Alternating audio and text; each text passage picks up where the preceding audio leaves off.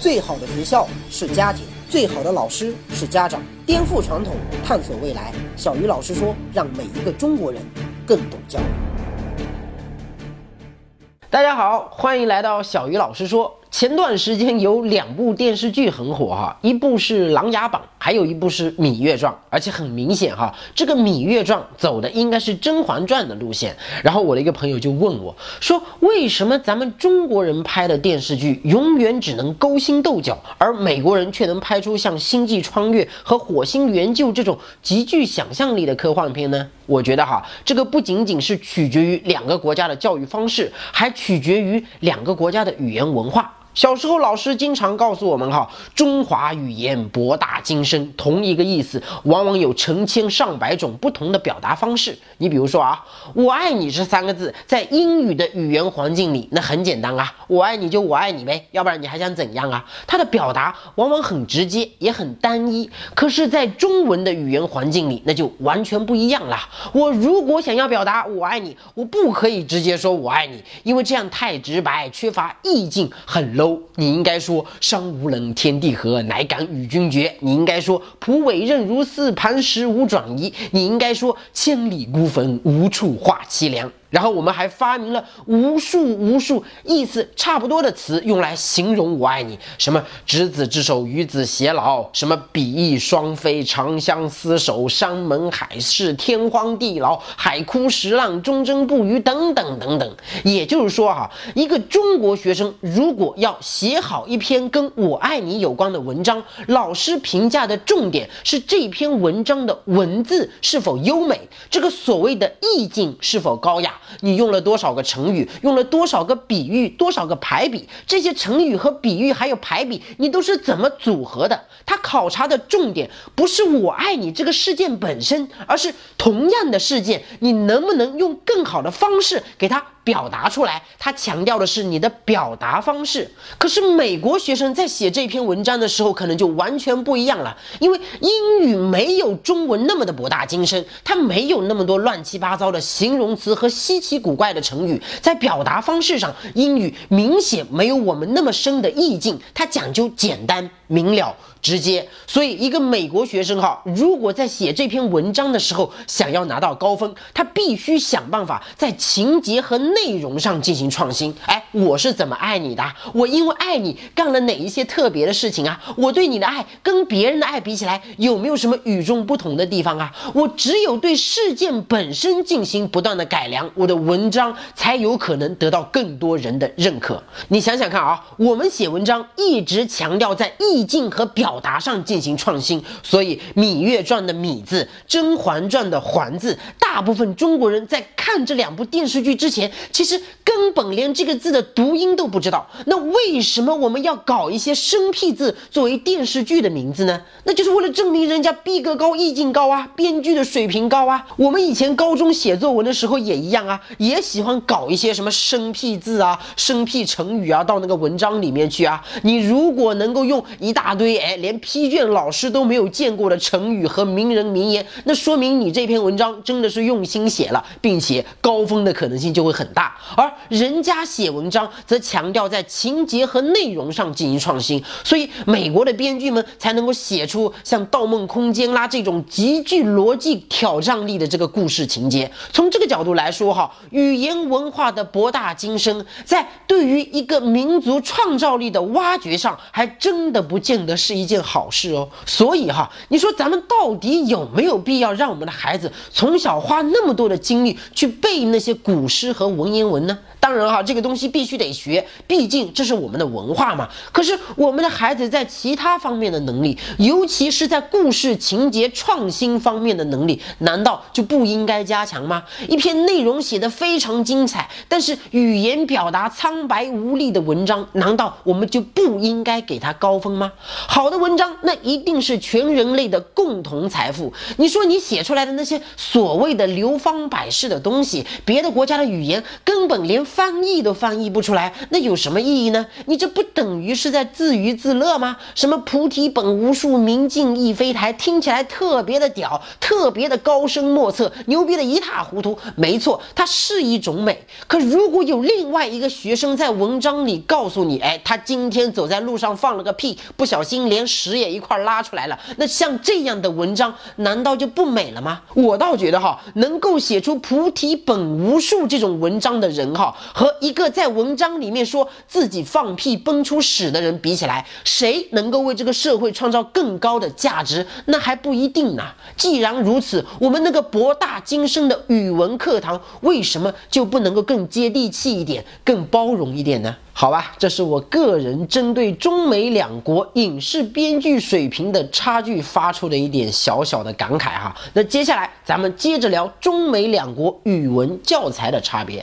上期节目我跟大家讲过哈，中国教育最大的问题一直以来其实都是教材的问题。咱们的教材落后，尤其是语文教材的落后，是导致我们的孩子缺乏辩证精神、缺乏创新能力、缺乏实践机会的罪魁祸首。然后我们还跟大家一。起分析了美国语文教材的三个出题规律，系统的研究了他们是如何挖掘学生的想象力、表达能力和独立思考能力的。那接下来咱们讲。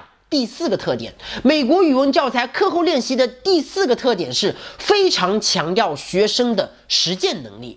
其实，在杜威提出实用主义理论之前，哈，美国的教育就一直强调务实而不是务虚。咱们中国的教育喜欢务虚，那是因为我们的教育源自于科举，而科举的主要目的是为了培养。政府官员，所以他在选拔人才的时候，看重的是这个人的意识形态是否符合朝廷的标准，而不是这个人能创造多少实际的价值。而西方的教育，哈，尤其是西方高等教育，主要是从第一次工业革命之后开始的，它的主要任务是为企业输送能够创造实际价值的人才，所以把课堂和理论还有社会实践有效的结合在一起，一直是西方教育的一条。根本主线，那美国在这方面做的尤其出色，而美国的语文教材锻炼孩子的实践能力，主要也是从三个方面下手：一、商业实践；精神实践；三、生活实践。我们就以美国中学语文当中的一篇课文，哈，叫《日晷的通告》为例，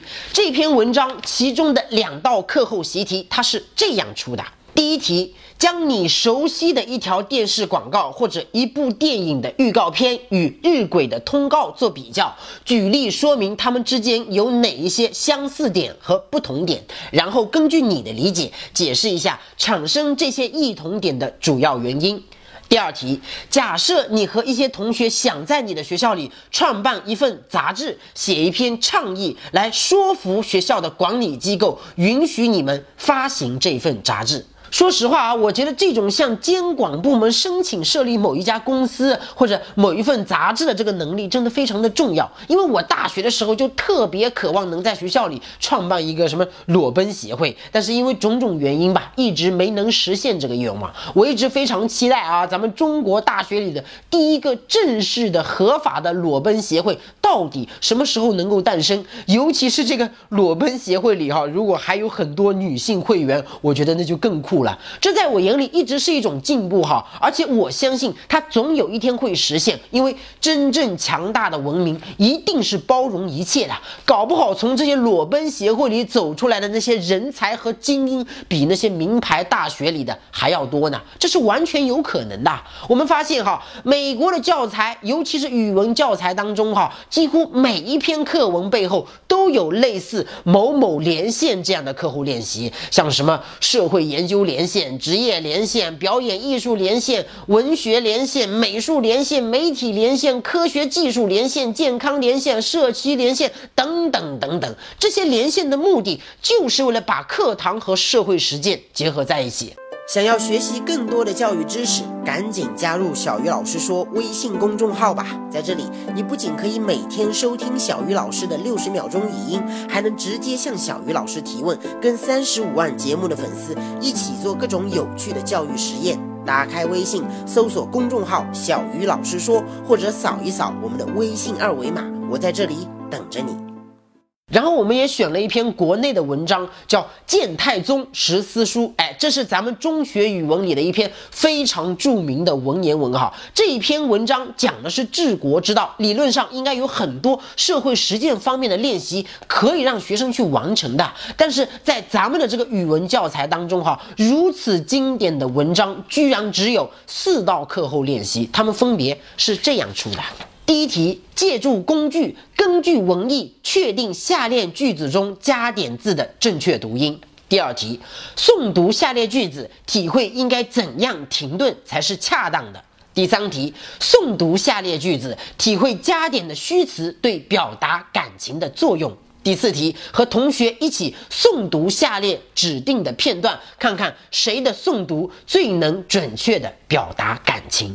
四道课后练习全部集中在了正确朗读这一个要求上，可这是一篇高中生的课文啊，人家初中生就要研究广告、研究电影预告片，尝试在学校里面创办自己的杂志，而我们的高中生居然一直停留在研究如何朗读课文上，还什么怎样停顿才是恰当的？我恰当你妹啊！阅读一篇文章怎么停顿有那么重要吗？你说一个学生一直把宝贵的课堂时间。浪费在这么低级无聊的事情上，他对课堂怎么能不厌烦呢？像这样的语文，你考一千分又能怎样？真的有意义吗？那你如果站在培养孩子实践能力这个角度上，哈，像《谏太宗十思书》这种文章，你的课后练习至少可以。这样设计哈，比如说第一题，请你像魏征一样，给你的班主任写十条意见，帮助他更好的管理或者分配班级中的事务。哎，既可以培养孩子的领导才能，又可以提高孩子在班级里的主人翁意识，顺便还能挖掘孩子内心的诉求，多好啊！第二题，请你让身边的同学或者老师每人写出一条你的缺点，并且把这些缺点制成表格。从此以后，你看到表格，就像唐太宗看到魏征一样，时刻提醒自己，不断改正，锻炼孩子自我反省的能力。第三题，假如你是官员或者企业家，你的下属像魏征一样不留情面地指出你的缺点，你会怎么办？第四题，请你给市长写一封信，为你所在的城市，哎，提出至少五点整改意见，并把这封信放到市长信箱里。现在每一个城市几乎都开通了什么市长热线、市长邮箱，我们有几个孩子真正去接触过呢？公民意识是要从小培养的。一个国家的老百姓如果自身不具备公民意识，那你就算开再多的市长热线也是扯淡。不要让我们的教育流于形式，是我们的教育走。向世界的前提呀，那像锻炼孩子实践能力这种课后练习还有很多哈，比如说哈，为某一个产品写一条广告语啦，制作一个书签啊、名片啊、地图啊、模型啊，搜集各种资料啊，参加各种活动啊，都可以是课后练习的一个部分。只有把课堂和实践结合在一起，我们才能够培养出社会真正需要的人才哦。那美国语文课后练习的第五个特点是特别强调培养学。生的职业规划能力，这里的职业规划哈，主要包含三个方面的内容：一、兴趣；二、理想；三。职业准备，我们还是以美国中学语文的一篇文章哈，密西西比河上的生活为例。这一篇文章当中就有这样一道课后练习：在一条河床上工作，对于你来说有吸引力吗？假设你生活在马克吐温的年代，记下你对于可能吸引你的工作机会的看法。今天的什么职业在浪漫和冒险方面能和在十九世纪成为一个河床上的领航员相比呢？为你的回答。做出解释。当然了哈，像这种类似的可以帮助孩子去思考我将来要干什么的课后练习，在美国的语文教材当中几乎随处可见。然后我们再来看看咱们中国的教材哈，我们就以高中语文里的一篇著名的文章《鸿门宴》为例哈。鸿门宴这个故事在中国可以说是家喻户晓，不管是电影还是电视剧，都拍过无数个版本。就这么生活化的一篇文章啊，它的课后练习又是怎么出的呢？我们来看一下啊。第一题，解释加点字的作用。第二题，说说下列句子中划线的词语和今天的意思有什么不同？第三题，根据具体语境仔细体会下列句子中加点的虚词的表达作用。第四题，试比较鸿门宴中樊哙对项羽说的话和刘邦对项伯说的话，在内容与说话方面有哪些异同？好吧，对于这些弱智脑残的课后练习哈，我就不再吐槽了。反正再好的文章，再聪明的脑袋，遇见咱们国内的这些语文教材的编写专家们哈，估计都会被毁得一塌糊涂。那如果站在职业规划的角度，像鸿门宴这样的文章，我们又可以给孩子设计哪些课后练习呢？我就给大家举几个例子哈。第一题，在鸿门宴中分别有项羽、范增、项庄、项伯、刘邦、张良、樊哙、曹无伤等相关人物出场。根据你对他们的了解，你最希望成为他们当中的谁？为什么？第二题，你认为在鸿门宴中出现的人物当中，哈，什么项羽啊、范增啊、项庄啊这些人，假如这些人同时穿越到二十一世纪，你认为谁最有可能找到工作？谁的年薪最高？为什么？第三题，请你给项羽写一封简历，应聘某世界知名的 IT 企业。第四题，假如你是面试官，要从鸿门宴的人物当中挑选一位做你的助理，你会选谁？为什么？第五题，假如你是一名员工，你更希望给刘邦这样的老板打工呢，还是给项羽这样的老板打工？为什么？当然啊，这仅仅是站在职业规划的角度随意编出来的五道课后练习。其实像这样的文章，你站在任何一个不同的维度，都可以为孩子设计出各种精彩的课后练习。国内现在有很多水平比较高的家长哈，都会尝试着给孩子编一套独一无二的教材。我觉得在中国这么落后的教材面前，这个其实很有必要。而且自己编写教材其实并不难，关键就在如何编写课后。练习上，你只要把我们这两期节目讲的内容哈，大致的研究一下，要给孩子编出一套精彩的教材，真的不需要浪费很多时间的。那美国语文教材课后练习的第六个特点就是强调培养学生的普世价值观。这里的普世价值观哈，主要指的是人生观。世界观和金钱观，我们同样以美国中学语文当中的一篇文章《欧拉乌达·艾库维亚诺一生的有趣故事》为例，哈，在这一篇文章当中就有这样一道课后练习。为了教育今天的观众，类似底特律美国历史博物馆这样的机构正在举行展现十九世纪奴隶贸易文献的记录的展览。假设你被邀请写一篇序言，并且这篇序言将出现在展览开始处的一幅大布告上，要求阐明奴隶贸易中事件的顺序，从非洲人在他们家乡被俘获开始，到非洲人在美国被拍卖成为奴隶为止。你看啊，西方发达国。家是奴隶贸易的制造者，也就是说，哈，他们是这个事件中的反派人物。题目要求一个美国学生站在受害者的角度去反思自己的祖国和民族在历史上曾经犯下的错，这就相当于哈，我们的语文老师要求我们写一篇文章去反思文化大革命，找到实实在在的证据为当年那些受害者平反。这种正义感，这种追求公平的能力，我觉得哈，对每一个人来说都非常的重要。但是我们的教育。很少会培养我们的孩子在这方面的能力，所以我们必须得靠自己呀。再来看一下美国教材当中的另外一篇文章哈，叫《论公民的不服从》，这里面有两道课后练习是这样出的：一，什么样的政府能够赢得你的尊敬？为什么？